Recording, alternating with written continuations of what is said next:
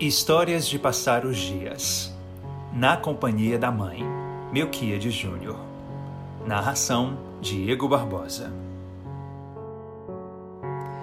Felicidade de mãe é ter o filho perto. Alegria de filho é ver a felicidade da mãe. Mas nada é simples. Depois do tal de corona por aí, pelo mundo, Dona Dileta enclausurou-se em seu castelo, uma casinha na vila de Canoa Quebrada. Só sai para nada. Quem vai é Mauro, trazendo comida. A loja de artesanato em que a vendedora está fechada. Por enquanto, ninguém está demitido. O vírus não chegou, o medo sim. E Dona Dileta fica enfesada, impaciente. O mundo tão difícil lá fora que comemorar alguma coisa parece pecado. Mas que mãe não comemora os filhos dentro de casa? É um enfesamento com alívio junto. Mauro está em casa, ela não pode sair, e a filha Maria está na Itália e o vírus está pelo mundo. Deus nos livre. Enquanto não acha uma vacina lá fora, Mauro arruma uma solução para dentro. Algo que poderá revolucionar as paredes de casa e chacoalhar o ponteiro do tempo e fazer hora com o medo lá fora. Trocar os papéis. Não de agora, mas do tempo da infância esquecida.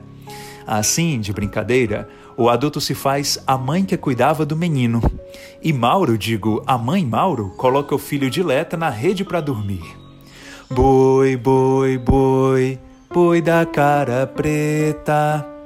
Deitada com um lençol entre o rosto e a mão direita, a mulher finge cochilo, sendo o menino que finge ser a mãe.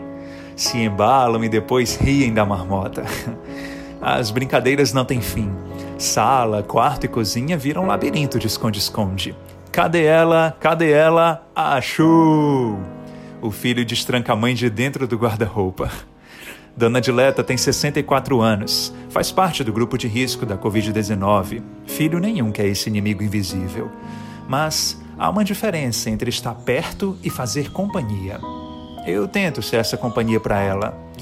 O medo pode levar todos para dentro de casa, mas só o amor reúne. Não sei se é pecado dizer, mas o afeto tem competido em circulação com o vírus.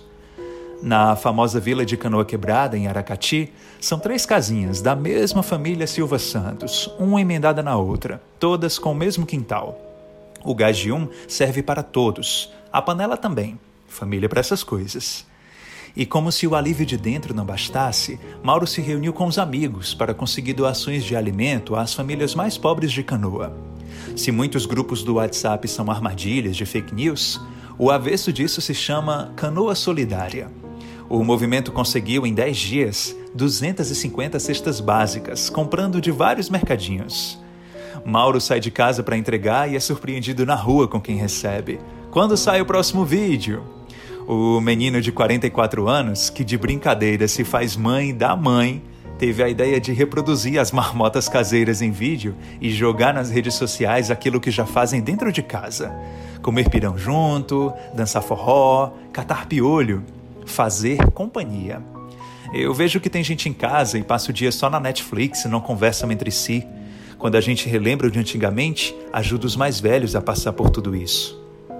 Mauro descobriu que enquanto está dentro de casa, ainda tem muito a viver e boas lembranças para construir com quem mais ama. O tempo é quem revela. A próxima história é para ser acompanhada com os filhos: A Menina que Distraiu o Tempo.